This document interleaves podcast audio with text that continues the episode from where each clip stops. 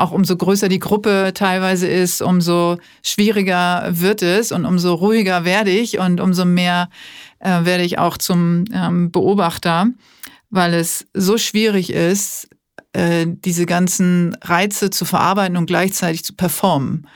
Das ist äh, dann die Schwierigkeit zu sagen, okay, ich erzähle jetzt was, aber gleichzeitig bin ich noch mit dem beschäftigt, was der oder die davor gesagt hat.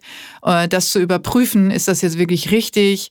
Ähm, was habe ich für eine Haltung dazu? Was denke ich dazu? Und äh, kann nicht parallel auch schon wieder was dazu sagen, sondern möchte darüber kurz nachdenken, was habe ich eigentlich für eine Meinung? Und ähm, und dann ist das Gespräch schon wieder vorbei, dann sind die schon, die anderen schon wieder bei einem anderen Thema und man hat immer so das Gefühl, man hängt hinterher und äh, wird dann zu dem äh, schweigenden äh, Gast, der oder die äh, gar nicht, gar nichts sagt und auch vor allen Dingen ähm, nicht reinbrüllen will.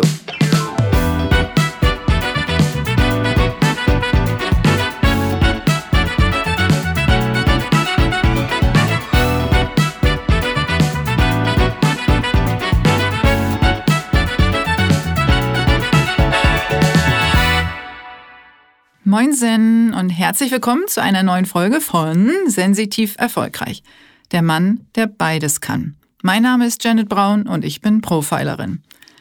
Aus dieser speziellen, an etwas anderen oder andersartigen Perspektive heraus berate ich zum Beispiel Unternehmen, Vereine, Organisationen, Agenturen, Teams und natürlich Einzelpersonen, die alles wissen wollen über Klarheit, Produktivität, Entwicklung und Sinnstiftung. Mehr dazu gerne auf meiner Webseite janetbraun.de. Aus meiner beruflichen Expertise, privaten Erlebnissen und meiner ganz persönlichen Erfahrung ist dieser Podcast übrigens entstanden. Sensitivität ist immer noch ein Thema, welches insbesondere äh, für Männer in leistungsstarken Berufsfeldern auf Führungsebenen wie auch im privaten Bereich keine oder wenig Akzeptanz erfährt, schlicht auch abgelehnt oder sogar ignoriert wird und immer noch als ein gesellschaftliches Tabuthema gilt. Da muss man ordentlich aufgeräumt und aufgeklärt werden, wie ich finde. Und das habe ich neben meiner professionellen Beratung mir mit diesem Podcast zur Aufgabe gemacht. Und heute ist schon wieder eine Premiere, damit auch keinem so schnell langweilig wird. Nach dem Seiten- und Perspektivwechsel folgt nun ein weiteres Format im Format. Es wird nämlich kein Gast zu Gast sein, sondern in dieser Folge bekommt ihr es nur mit mir zu tun. Eine geballte Ladung an Informationen und Klarsicht zu Themen rund um den Überbegriff Sensitivität und die Beantwortung von Fragen, also hoffentlich, die im Laufe des vergangenen Jahres bei mir angelandet sind. Wie unter anderem, woran erkenne ich, dass ich sensitiv bin oder wie gehe ich mit einem sensitiven Kind um? Zudem gehe ich auf ein paar Gäste ein, die dazu jeweils Relevantes in vergangenen Folgen erzählt haben. Also es ist quasi ein kleines Überraschungspaket. Damit dieser unabhängige Podcast existieren kann, werde ich wie immer in meiner Heimat von dem tollen Team von Hafengold einfach so unterstützt. Der gute Ton und Liebe kommt zu euch aus der Hamburger Hafen City. Falls ihr diesen Podcast und das Thema auch unterstützen wollt, seid ihr sowas von willkommen. Teilt auf allen Kanälen, hinterlasst Kommentare, folgt auf euren Plattformen und kommuniziert, was das Zeug hält. Und über persönliche Nachrichten freue ich mich sowieso immer besonders. Drei Wörter, die zu euch und zu mir passen, übrigens wie Faust aufs Auge, stehen heute bewusst auf meiner Mütze und meinem Pulli. Love, Peace, Moin. Design von der großartigen Marie für ihre Kollektion, die ihr in ihrem Shop Goldmarie in der Hamburger Marktstraße findet oder natürlich online. Alle Links zu allen Supportern wie immer in den Show Notes. Nur aber los mit dem Infokanal. So, zum Thema.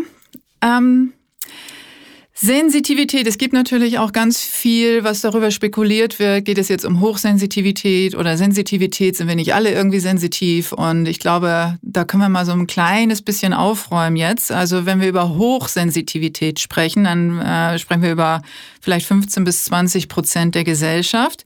Aber es gibt doch noch wesentlich mehr mit ähm, ausgewählten sensitiven Begabungen. Und da ist auch ähm, Männlein wie Weiblein eigentlich egal und auch gleich verteilt. Und eingedeutscht ist übrigens hochsensibel aus highly sensitive person. geprägt von Dr. Elaine Aaron. Das war 1996, als sie dazu ein Buch geschrieben hat und das wurde übersetzt in Hochsensibel. Und ähm, da ich mit Hochsensibel nicht so ganz einverstanden bin, wie vielleicht der ein oder andere Hörer schon weiß, äh, geht es mir tatsächlich um sensitiv. Und deswegen heißt auch dieser Podcast sensitiv erfolgreich und nicht äh, sensibel, weil da gibt es so viele Vorurteile, die nicht gerade schön sind auch. Und, ähm, und vor allen Dingen ist sensitiv noch ein viel breiteres und äh, erklärbareres, wissenschaftlicheres Feld, als jetzt äh, über Sensibilität zu sprechen.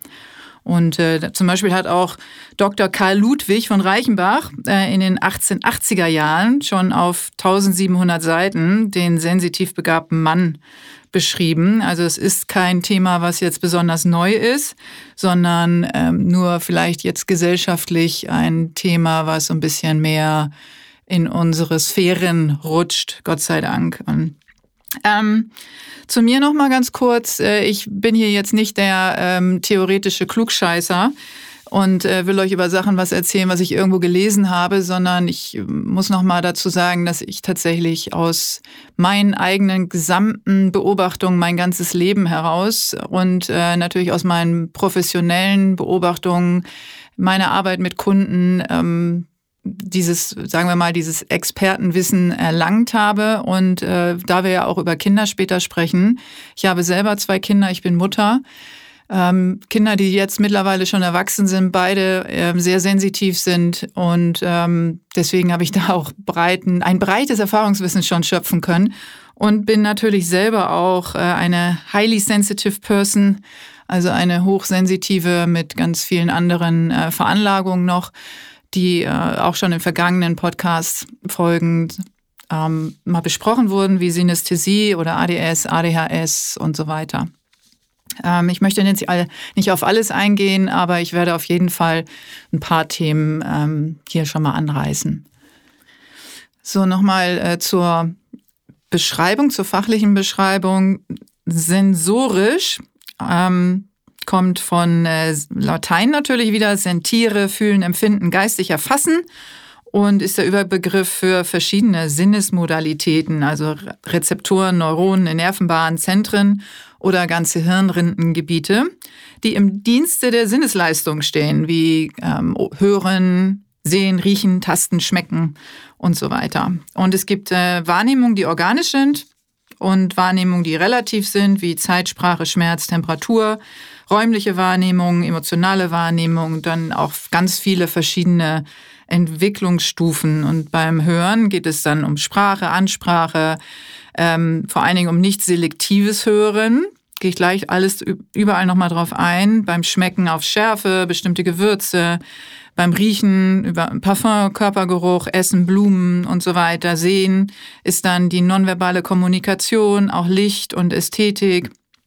Ähm, beim Tasten sind es Sand, Wasser, Steine, Gras, Krümel, Etikett in Kleidung und so weiter. Dann ein Körpergefühl, Befindlichkeit, also Spüren innerer Organe, Muskeln, Nahrungsmittel, Arzneien, Leistungsfähigkeit und dann subtile Reize auch, äh, wie Gefühle, Verhalten, nicht ausgesprochenes und äh, Energien in Räumen, Situationen und eigenes Empfinden. Also sensitiv ähm, begabte Menschen ähm, haben in ihren Hirnregionen Reize, die anders stimuliert werden als jetzt bei dem, äh, ich will das Wort normal jetzt mal vermeiden, aber bei, sagen wir mal, bei dem Durchschnittsmenschen, äh, ähm, der kann halt hören und äh, vor allen Dingen auch selektiv hören oder eben auch äh, überhaupt seine Sinne selektiv einsetzen. Dazu gibt es auch, habe ich schon oft besprochen und erwähnt, den Türsteher, den Thalamus. Ähm, das ist eigentlich der, der sich darum kümmert, dass unsere Reize gefiltert werden, also die, die wir aufnehmen. Und äh, bevor sie weitergeleitet werden in das Bewusstsein und dann in die ähm, Handlungsfähigkeit. Und der Thalamus ist halt bei sehr sensitiven Menschen oder überhaupt sensitiven Menschen in bestimmten Bereichen ist der sehr tolerant und lässt halt eben äh, alle rein und jeden rein. Und das ist dann immer eine große Party, die dann im Hirn stattfindet. Und äh, da entsteht dann oft auch eine Überreizung. Das heißt, dass man einfach viel zu viel wahrnimmt. Und Woran merkt man denn jetzt? Das ist ja eure Frage hauptsächlich. Also ich habe ja ne, gesagt, ich nehme diese Folge auf und ähm, habe euch gebeten, mir Fragen zu schicken. Und äh, tatsächlich war die meistgestellte Frage, woran erkenne ich, dass ich sensitiv bin? Und allein schon, dass ihr mir zuhört, ist wahrscheinlich ein Grund, dass ihr in euch spürt, dass ihr äh, eine sensitive Veranlagung habt oder eine sensitive Begabung. Und bei den Sinnesreizen, wenn wir da mal anfangen, sind wir auch ganz schnell ähm, bei Überreizungen, die stattfinden können, wenn ihr zum Beispiel auf einer Veranstaltung seid. Und da ist immer viel los. Da gibt es in der Regel viele Lichter. Es gibt äh, viele Geräusche, viele Töne. Es gibt viele Menschen, die verschiedene Energien haben. Und wenn ihr euch dort oftmals nicht so richtig wohlfühlt oder das Gefühl habt, äh, ihr wollt flüchten, dann ist das auf jeden Fall schon mal ein Zeichen für eine ähm, erhöhte Aufnahme der Sinnesreize, weil ein sensitiver Mensch Schwierigkeiten hat, das alles auf einmal und zwar in, ähm, in, in der Situation auch zu erfassen und damit umzugehen. Also das ist sicherlich auch ein bisschen tagesformabhängig. Manchmal geht das, wenn man gut drauf ist.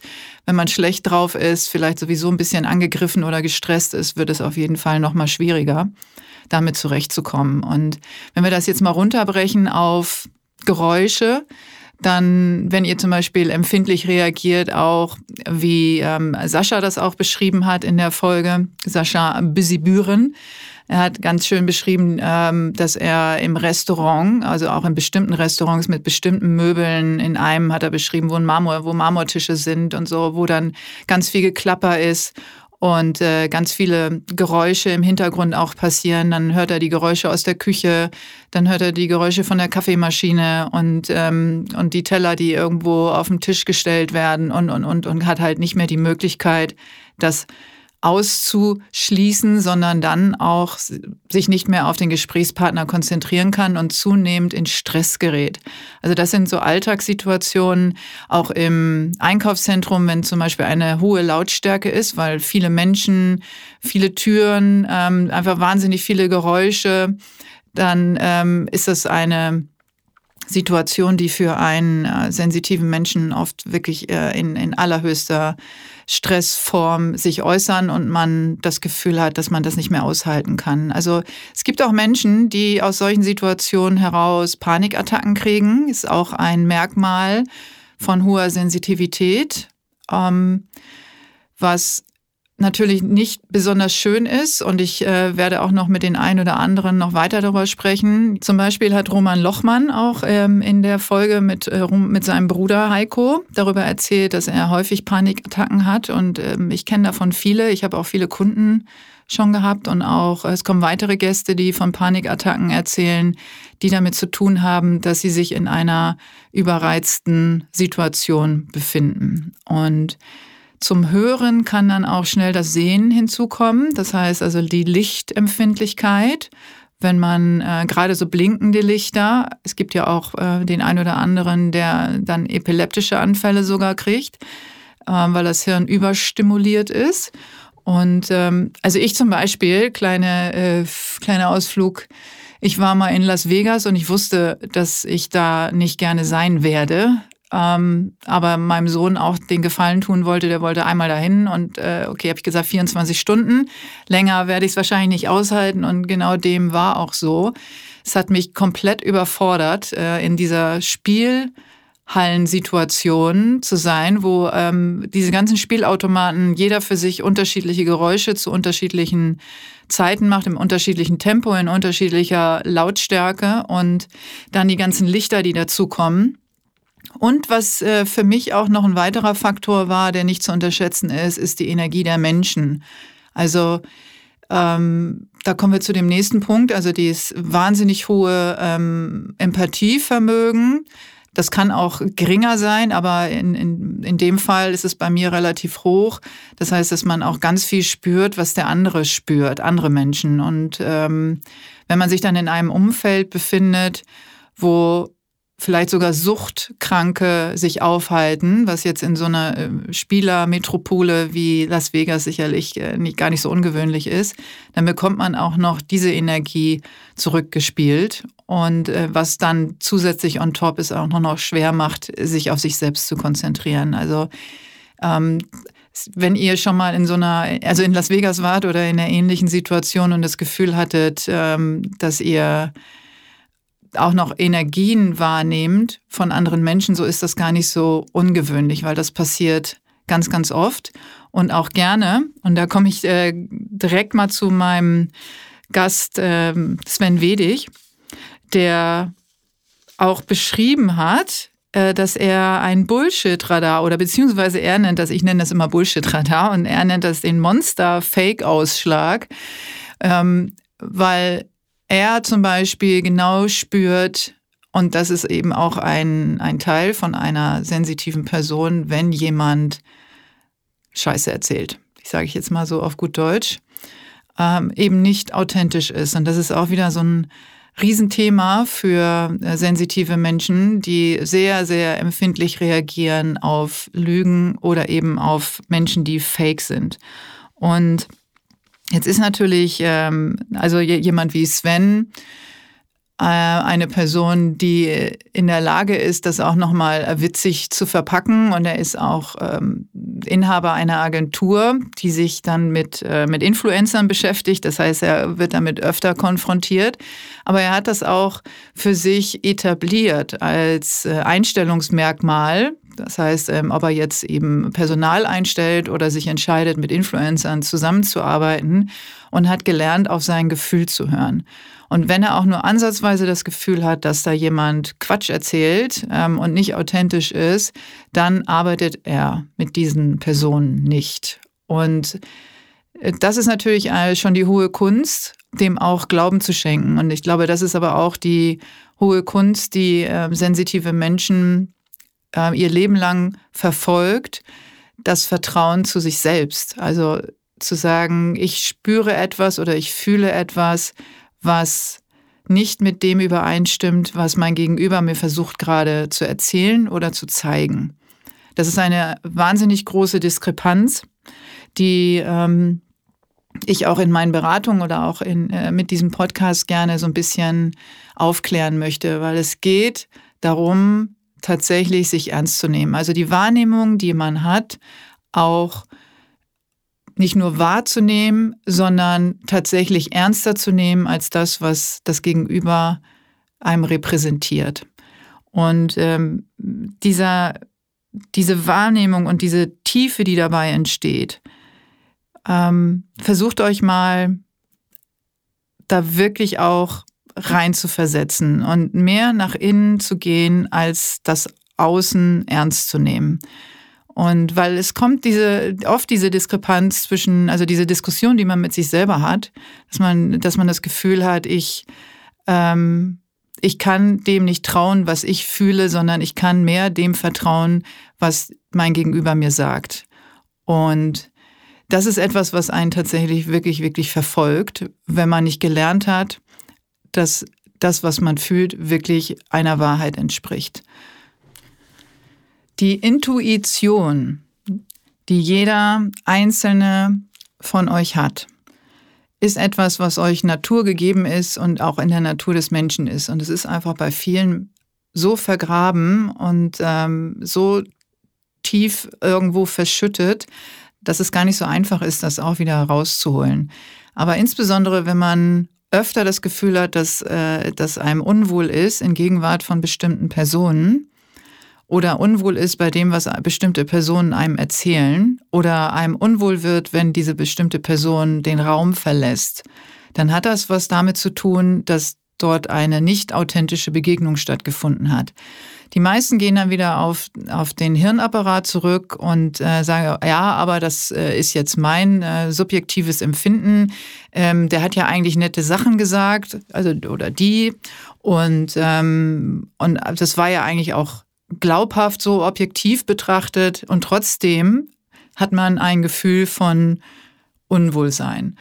Und das hat immer damit zu tun, dass die Intuition, also das ganz tiefe innere Gefühl und diese sensitive Wahrnehmung einem, einem eine Botschaft senden will. Nämlich, da, glaube nicht das, was gerade offensichtlich passiert ist.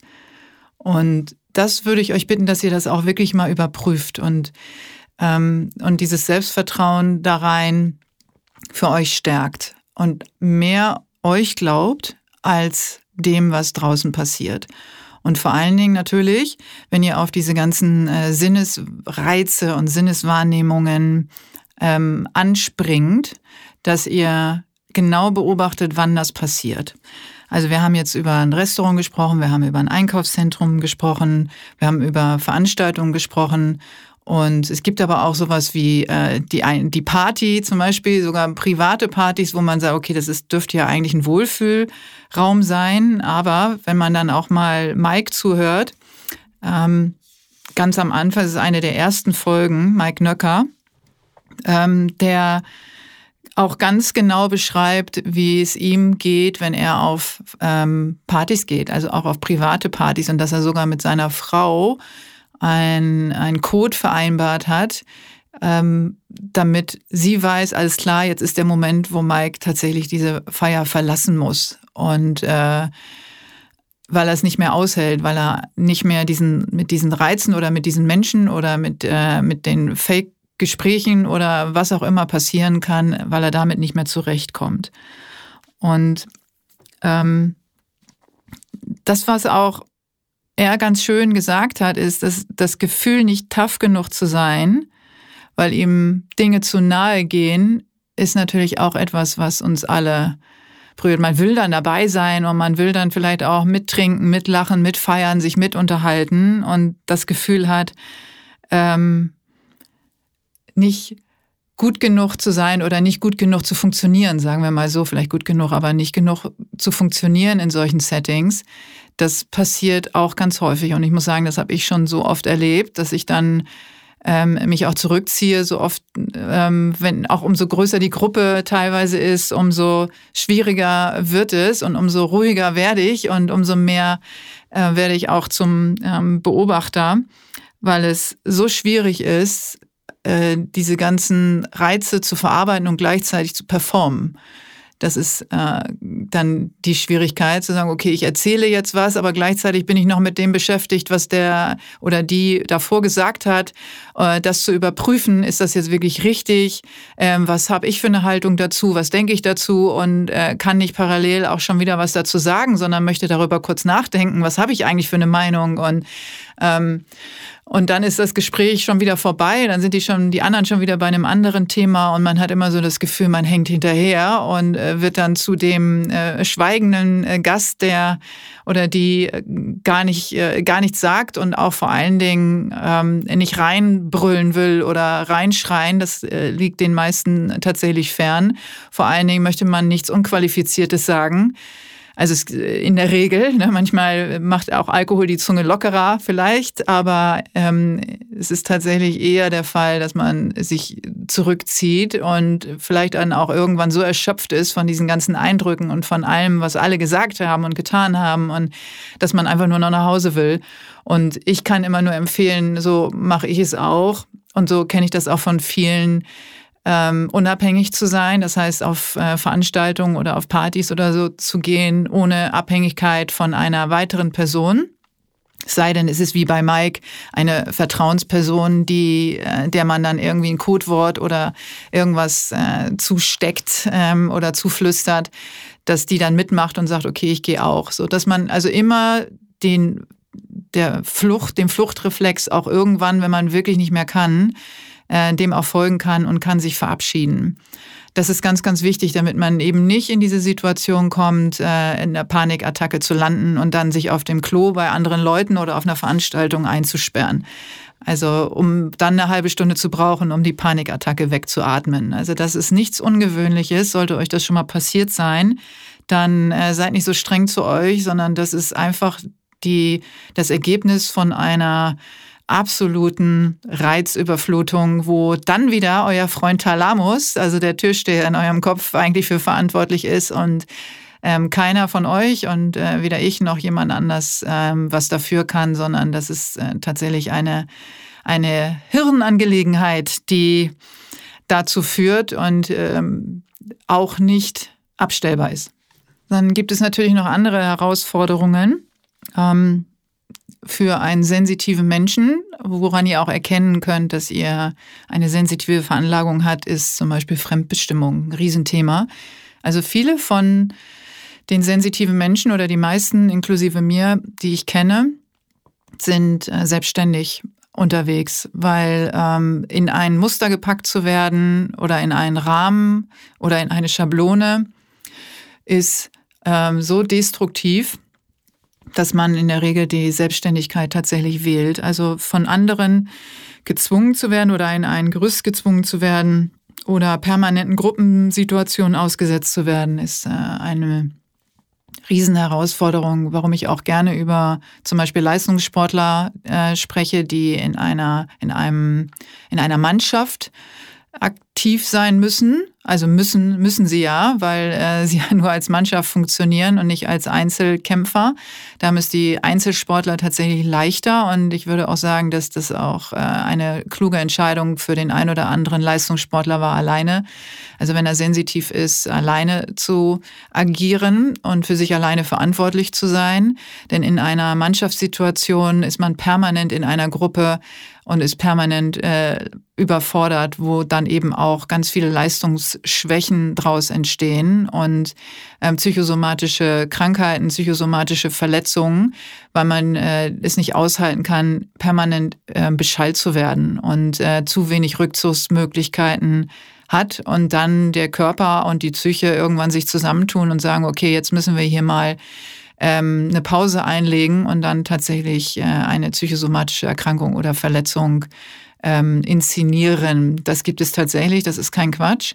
Habe ich auch schon erlebt. Ich habe, ähm, ich betreue ja auch Leistungssportler, insbesondere auch im Fußball habe ich schon mit vielen gearbeitet und äh, das ist keine äh, Ausnahme, sondern das ist äh, tatsächlich auch ein Regelfall. Also gerade auch mit Verletzungen, dass sowas passiert. Das sind dann keine Zufälle mehr, sondern das äh, wird ähm, inszeniert. Und ähm, nicht absichtlich, also das äh, will ich jetzt nicht unterstellen, um Gottes Willen, nicht missverstehen. Also nicht, äh, ich gehe jetzt, renne jetzt bewusst in jemanden rein und verletze mich oder lasse mich verletzen, sondern äh, das passiert alles unterbewusst. Ich habe auch schon mal jemanden erlebt, der gegen eine Massagebank gelaufen ist ähm, und äh, sich einen doppelten Bänderriss im Knie zugezogen hat und somit dann einfach mal raus konnte. Ähm, der ist aber nicht absichtlich dagegen gelaufen. Aber ne, wir wissen ja alle, dass äh, wie manchmal ähm, die Psyche und der Körper zusammen agieren können. Von daher ähm, sind so Fluchtreflexe, können auch, wenn sie eben in so einer Zwangssituation stattfinden, auch ganz komische Ausmaße annehmen. Und äh, dann sind wir auch dann tatsächlich bei dem nächsten Thema, bei dem Burnout, was dann auch daraus entstehen kann. Also je nachdem, in welchem Arbeitsumfeld ich mich bewege, ähm, kann auch das Burnout oder manchmal auch ein Bore-out. Also ich bin in einer beruflichen Situation, wo ich vielleicht als sensitiv ähm, begabter Mensch total unterfordert bin und mich deswegen unwohl fühle, kann auch ein Bore-out entstehen und ähm, dann kann man auch krank werden. Also psychosomatische Erkrankungen sind ähm, bei sensitiv begabten oder überhaupt sensitiven und vor allen Dingen hochsensitiven Menschen keine Seltenheit. Und deswegen überprüft mal, vielleicht jetzt auch mal die Vergangenheit, wann ihr euch in psychosomatischen Krankheiten oder Verletzungen befunden habt und guckt mal, was der Auslöser dafür war. Ähm, Dazu gehören natürlich auch schlechte und disharmonische Stimmungen in Gruppen oder zwischenmenschliche Probleme. Äh, wir haben ja vorhin, habe ich ja gesagt, äh, man kann sehr gut fühlen, was die anderen fühlen. Und wenn man in Gruppensituationen ist oder überhaupt vielleicht manchmal auch nur mit einer Person zusammen in einem Raum sitzt, ähm, die disharmonisch ist, beziehungsweise vielleicht auch permanent äh, schlechte Laune hat oder permanent traurig ist oder, oder, oder, ähm, oder übererregt vielleicht auch, dass, äh, dass man nicht umhin kann, das mitzuspüren als sensitiv, als sensitiver Mensch und, äh, und dadurch auch in eine Unruhesituation kommen kann, die auch sehr belastend sein kann und sehr erschöpfend. Also da auch nochmal das Arbeitsumfeld oder überhaupt das Umfeld, auch Freundeskreise mal überprüfen, weil wir haben auch alle die Situation schon erlebt, dass wir nach einem Treffen mit, mit einem Freund oder einer Freundin äh, völlig erschöpft nach Hause gegangen sind. Und, äh, und es sollte ja eigentlich Freude bringen und man aufgeladen werden und ist aber gefühlt total entladen. Dann hat das auch damit zu tun, dass äh, derjenige oder diejenige, ähm, mit der ihr euch getroffen habt, ähm, sich bei euch aufgeladen habt, weil ihr eben empathisch seid, weil ihr eine ähm, besonders sensitiv seid, weil ihr vielleicht auch gute Zuhörer seid und äh, die dann all ihren Müll bei euch abgeladen haben und ihr damit nach Hause geht und das auch nicht bei der Person lassen könnt. Also da auch nochmal gucken, mit wem fühle ich mich tatsächlich wohl, mit welchen Personen und welche Personen äh, sollte ich vielleicht nicht so oft, nicht so häufig oder gar nicht mehr treffen. Also das äh, sind auch nochmal äh, Seisometer. Ähm, Sinnesüberreizung natürlich auch durch, äh, durch Gerüche. Ähm, das ist auch immer ganz spannend. Äh, Parfum oder ähm, auch Mundgeruch sind zum Beispiel Dinge, die, äh, die ganz schwierig sein können. Auch bestimmte Essensgerüche. Also wer schon mal in, in, äh, in Asien oder Indonesien oder ähnliches war, wo man dann ähm, sich plötzlich in Gerüchen wiederfindet oder auch in, in äh, Nordafrika und so weiter, wo auf der Straße viel gekocht wird in viele Märkte mit Gewürzen, die man nicht kennt, wo dann eine völlige Überstimulation plötzlich stattfinden kann, die man erstmal verarbeiten muss. Und äh, da kann das auch sein, dass einem dann übel wird und man doch ein paar Tage braucht, um sich daran zu gewöhnen. Also so war es auch bei mir persönlich. Zum Beispiel das erste Mal, wo ich in Thailand war in Bangkok und ähm, dann die Garküchen und so. Und ich mittlerweile, ich liebe das Essen und ich ähm, habe es wirklich ähm, auch lieben gelernt, auch vor Ort. Aber die ersten zwei, drei Tage war ich erstmal komplett überfordert äh, von den ganzen Gerüchen, die da auf mich eingeströmt sind. Und ich glaube, das ist nichts, äh, was nur mir so widerfährt, sondern was tatsächlich äh, die meisten äh, betrifft. Und ähm, auch Temperaturen zum Beispiel, wechselnde Temperaturen, also diese berühmte Wetterfühligkeit ist auch etwas, was, ähm, was uns äh, als sensitive Menschen zu schaffen macht, weil äh, da ist natürlich auch so eine Logik drin, das muss man auch mal sagen. Also in, in diesem Ganzen ist eine Logik drin, weil wenn man sehr viel wahrnimmt und sehr viel spürt, dann ist man natürlich auch sehr verbunden mit der Natur. Und wenn die Natur äh, springt, also in dem Fall zum Beispiel Temperaturen oder eben auch Regen, Sonne, Regen, Sonne und ähm, der Mond äh, kommt dann noch dazu vielleicht mit, äh, mit, mit Vollmond, das heißt die Energiefelder werden stärker, dann ist klar, dass man darauf auch reagiert. Und das ist ganz schön, das zu beobachten. Und umso mehr man darüber weiß und gelernt hat, auch ähm, damit umzugehen, umso mehr kann man natürlich auch über sich selbst lernen und damit auch umgehen. Genauso wie Lebensmittelunverträglichkeiten, die auch dazugehören. Was auch wieder logisch ist, äh, gibt es da zum Beispiel, ähm, ob das jetzt ähm, Laktose, also Kuhmilchprodukte oder ähm, Histamine oder, oder, oder. Also es, äh, der Körper reagiert auf alles und manche Dinge mag er einfach nicht.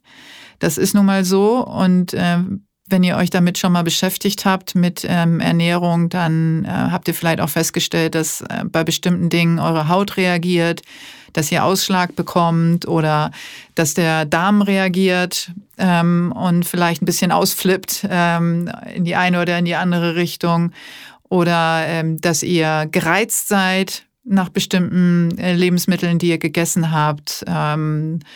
Oder Sodbrennen und, und, und. Also das sind alles Reaktionen auf eine hohe äh, Sensitivität und eine hohe Wiederreizüberflutung und diesmal über Ernährung. Da kann man auch gucken, ist das jetzt, äh, sind die zum Beispiel besprüht, die Lebensmittel, die ihr zu euch genommen habt oder äh, wo kommen die her? Das macht tatsächlich was aus. Ähm, ob ihr jetzt, ein, ähm, wenn ihr keine Vegetarier oder Veganer seid, ähm, ob ihr jetzt ein, gutes äh, Stück Fleisch esst oder eben ein äh, Stück Fleisch von einem Tier, was aus, äh, aus nicht so guten, aus einer nicht so guten Haltung kommt. Ähm, das macht sich bemerkbar für euch und äh, deswegen überprüft auch da ganz genau, was ihr zu euch nehmt. So, bevor ich dann jetzt zu den Kindern gleich komme, würde ich ganz gerne nochmal euch ein paar Beispiele nennen von äh, Menschen, äh, bekannten Menschen, die auch sensitiv sind und äh, dadurch ähm, eine kleine Berühmtheit oder eine große Berühmtheit geworden sind. Und das ist zum Beispiel im Business ist das Richard Branson.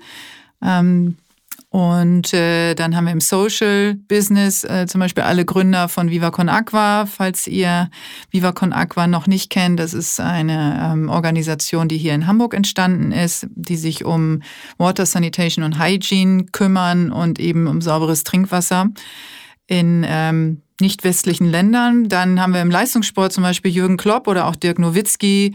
Dann in der Philosophie haben wir Aristoteles oder den auch Pythagoras. Naturwissenschaft Jane Goodell, das ist die Dame, die ähm, mit Affen und Gorillas ähm, agiert. Also unfassbar fantastische Frau. Dann natürlich meine Lieblingsfrau Astrid Lindgren, die ähm, Pipi Langstrumpf ähm, erfunden hat, Michael Lönneberger. Dann haben wir Albert Einstein. In der Musik haben wir Avicii oder auch Prinz zum Beispiel.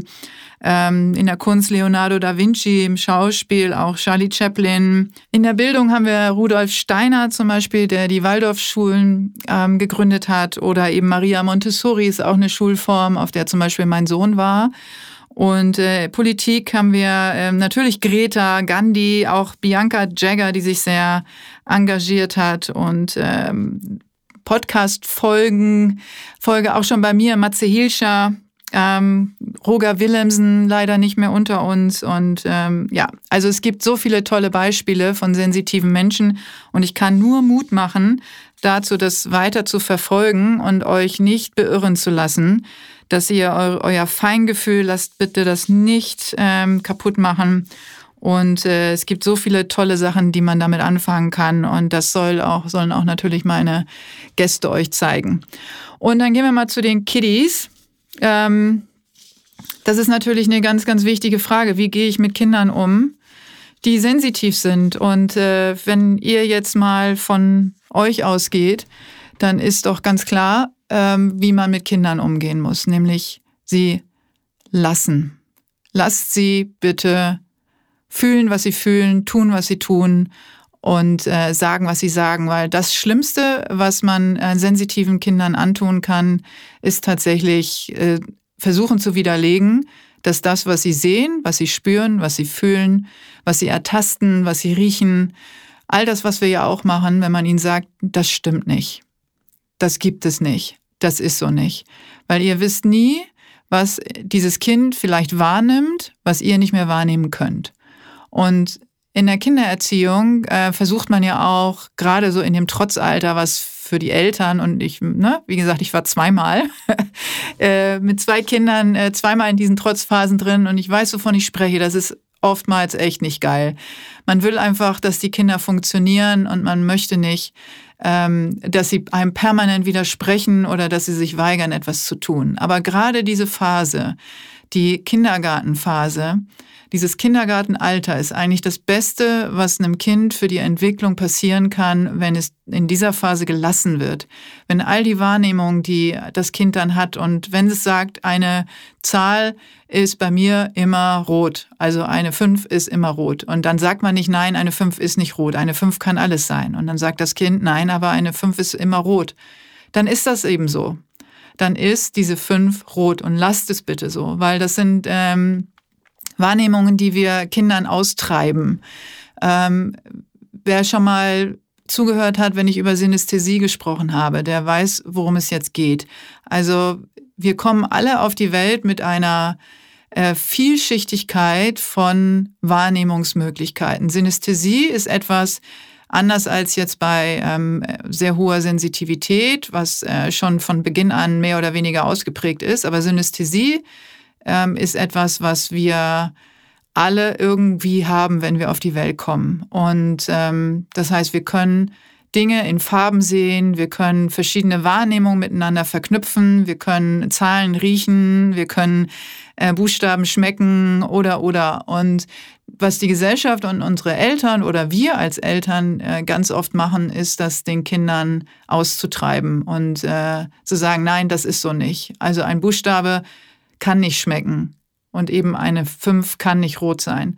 Und ähm, damit verunsichern wir die Kinder und äh, geben ihnen auch das Gefühl, dass das, was sie, was sie spüren, nicht richtig ist. Und das zieht sich weiter. Also das passiert natürlich dann nicht nur durch uns als Eltern, sondern das passiert auch im Kindergarten. Viel schlimmer wird es noch dann in der Schule, wenn es dann tatsächlich ans Rechnen geht und ähm, dann äh, das Kind von der, ähm, von der roten 5 und von der grünen 3 und von der blauen 8 erzählt und ausgelacht wird. Und äh, und dann sukzessive anfängt, diese Wahrnehmung zu unterdrücken.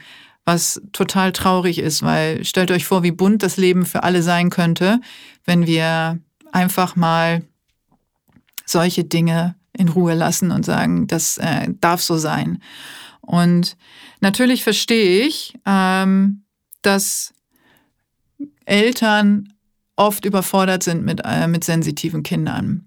Ähm, aber die Bereicherung ist auf der anderen Seite wahnsinnig groß. Man muss nur wirklich darauf achten, wie man mit ihnen umgeht. Also Kinder ähm, sind wie, also sind ja kleine Erwachsene. Das ist ja kein Geheimnis. Und die haben nur noch nicht gelernt, mit bestimmten Situationen umzugehen, so wie wir, dass wir uns zwingen, äh, in einer großen Gruppe zu funktionieren. Ähm, das haben Kinder noch nicht gelernt. Das heißt, wenn man sie anfängt, in den Kindergarten zu integrieren oder vielleicht später auch in der Schule, ähm, dass sie unheimlich Schwierigkeiten haben, vielleicht auch ganz viel weinen und sich zurückziehen, äh, weil es einfach zu viele Kinder sind. Es sind zu viele Reize auf einmal. Es ähm, ist eine Struktur, ähm, und das habe ich für uns Erwachsene vorhin erwähnt, äh, im Arbeitsumfeld, und das ist für Kinder nicht anders. Es ist eine Struktur, ein Zwang, den sie nicht verarbeiten können. Den können sie auch noch nicht logisch erfassen, so wie wir das eben als Erwachsene gelernt haben. Das heißt, sie fühlen sich einer Situation ausgesetzt, in der sie sich so unwohl fühlen, aus der sie flüchten wollen und nicht verstehen, warum sie das aushalten müssen. Und wir Eltern ähm, oder auch eben Kindergärtner oder Lehrer darauf bestehen, dass sie in dieser Situation bleiben.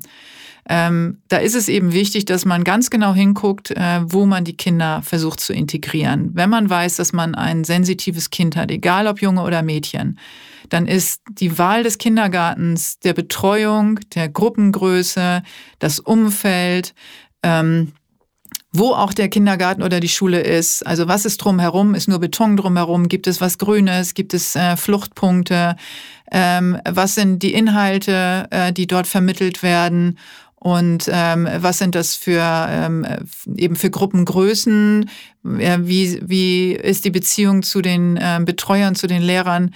Ähm, was ist das überhaupt für ein Schulsystem? Weil da ist, äh, davon hängt es meistens ab. Also nicht umsonst hat ein Rudolf Steiner Waldorf entwickelt und eine Maria Montessori die Montessori-Schule, weil sie eben als sensitive Menschen sich in einem normalen Regelschulleben nicht zurechtgefunden haben und eine andere Form der Bildung integriert haben in mittlerweile, also wirklich auch anerkannt integriert haben. Und das hat seinen Grund. Ich habe selber meinen Sohn umgeschult. Ähm, als der in der ersten Klasse war, war er ähm, auf einer normalen Grundschule. Dort, wo auch seine ältere Schwester ähm, sich ja eigentlich, die hat sich ganz wohl gefühlt dort und ich habe ihn auch erstmal dort eingeschult.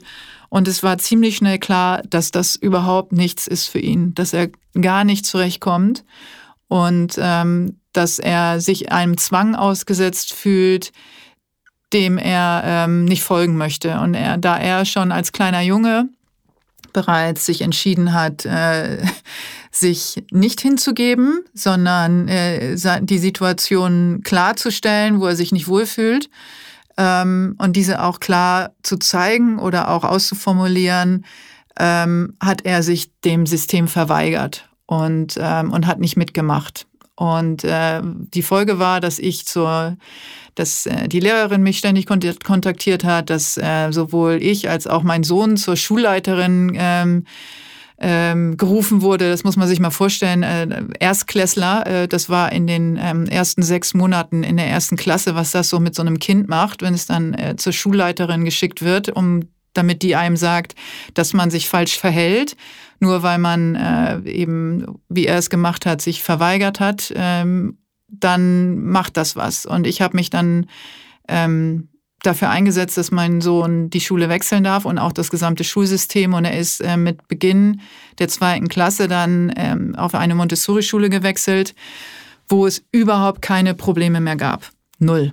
Also er hat drei weitere Grundschuljahre glücklich, sowohl äh, mit einer tollen Lehrerin, die ihn äh, gut verstanden hat, verbracht, als auch in einem System, wo er die Freiheit hatte, aufzustehen, ähm, sich äh, in seinem Tempo zu bewegen, also diese Struktur nicht ganz so straff war und er ähm, das Lernziel mit Leichtigkeit erreicht hat, äh, was er nie geschafft hätte in einem Grundsystem, wie es äh, in der alten oder in einem normalen Schulsystem ist.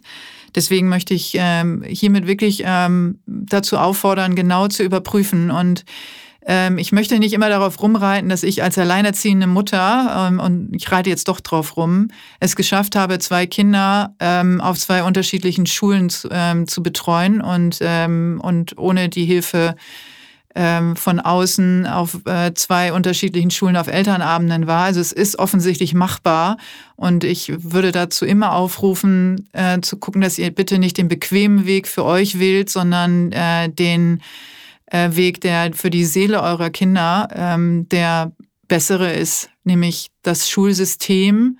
Ähm, und sei es auch vielleicht ein bisschen weiter weg, ähm, wo es sich wohlfühlt und wo es sich vor allen Dingen entfalten kann, weil das ist für die Bildung des gesamten Charakters ähm, sehr erheblich. Und das sollten wir mittlerweile wissen, ähm, auch in Rückblick auf uns selbst, dass wir ähm, in der Zeit, in der wir Kinder sind, am meisten geprägt werden und wie schwer es manchmal ist, der, als Erwachsener noch die Kindheit zu verarbeiten, wenn sie denn traumatisch war.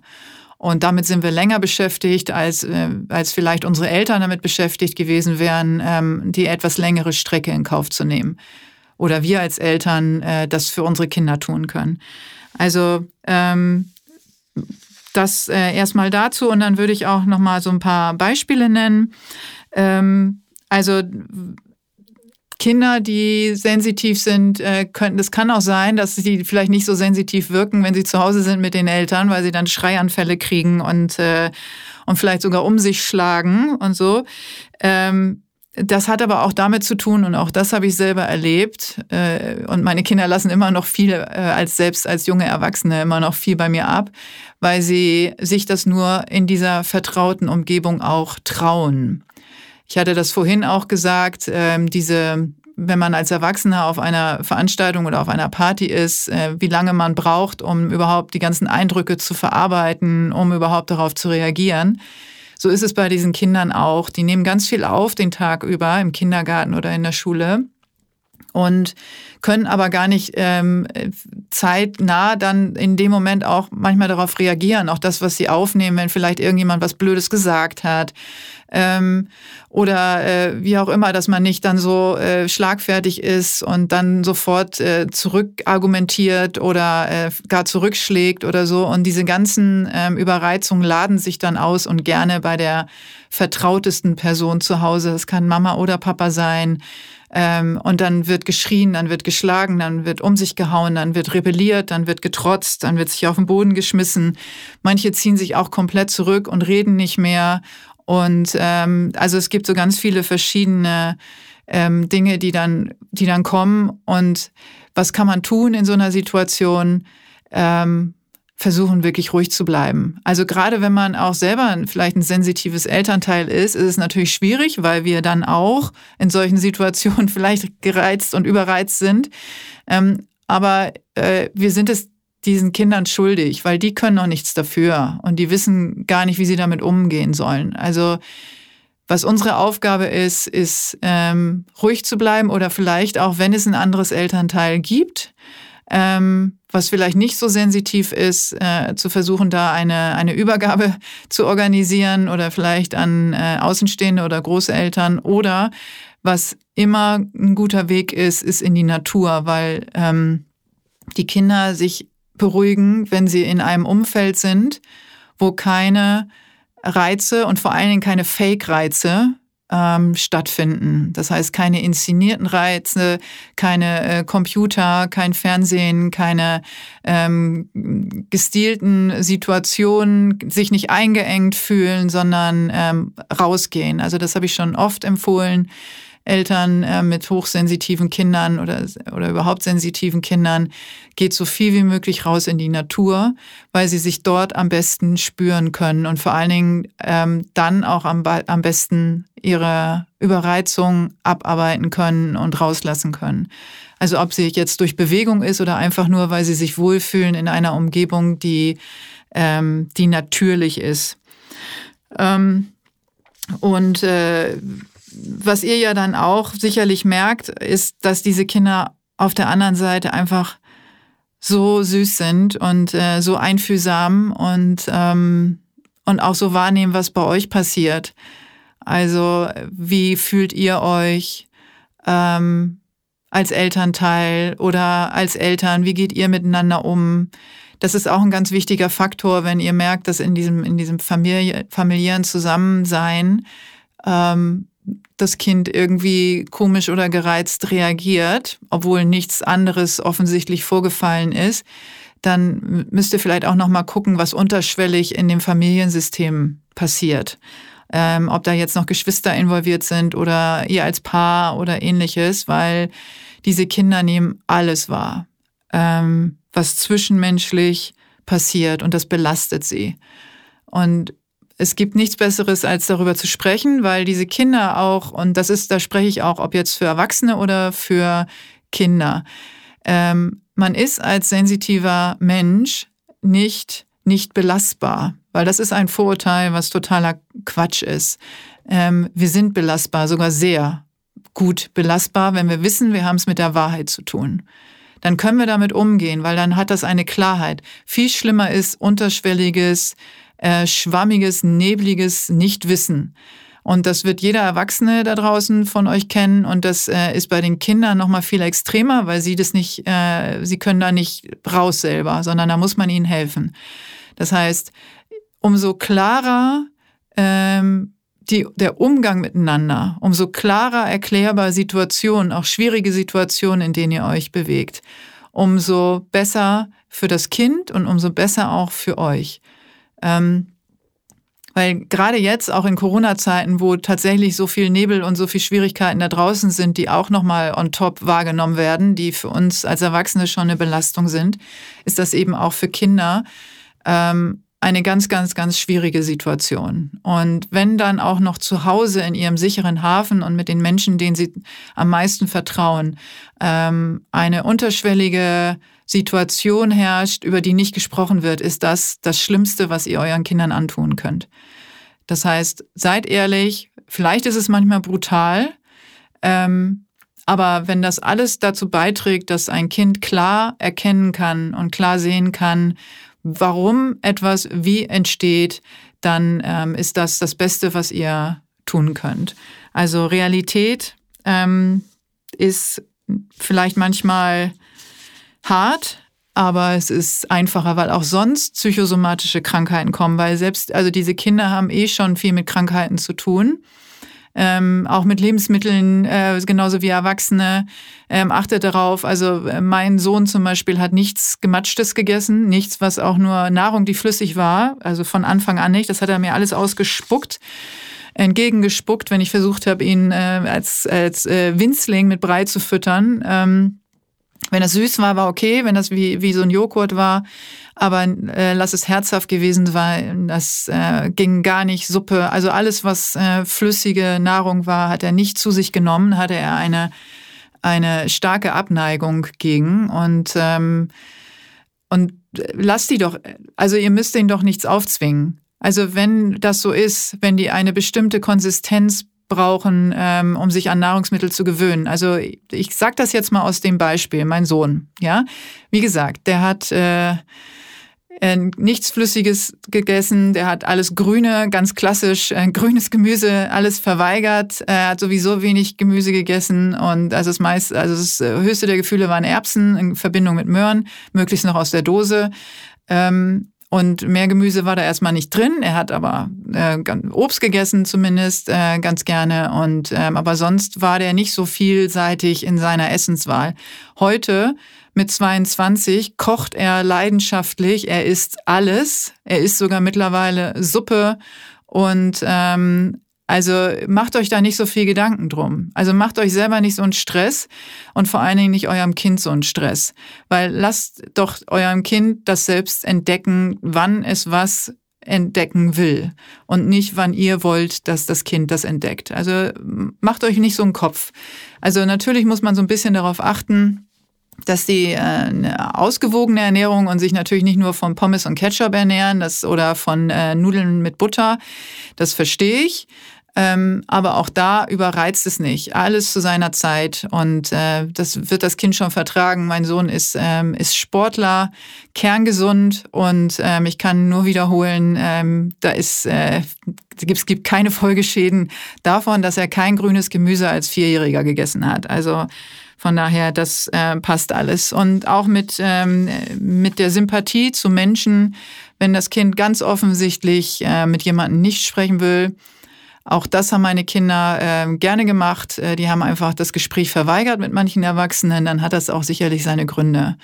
Also äh, mein Sohn hat einmal äh, sich komplett verweigert, auch eine Arbeitskollegin von mir gegenüber. Und äh, ich habe ihn dann auch gelassen. Also er hat nicht mal Hallo gesagt oder zurückgegrüßt, bis sich nachher herausgestellt hat, dass diese Arbeitskollegin geklaut hat. Und mein Sohn offensichtlich der Erste war, der gespürt hat, dass diese Kollegin, äh, diese Frau, diese Person irgendwie Dreck am Stecken hat und nicht authentisch ist. Also vielleicht einfach auch mal ein bisschen mehr Vertrauen zeigen und ähm, die Kinder machen lassen. Oder meine Tochter hat Nacktschnecken gesammelt, anstatt äh, in ihrem Kinderwagen, anstatt eine Puppe da drin äh, spazieren zu fahren. Äh, Regenwürmer und so weiter.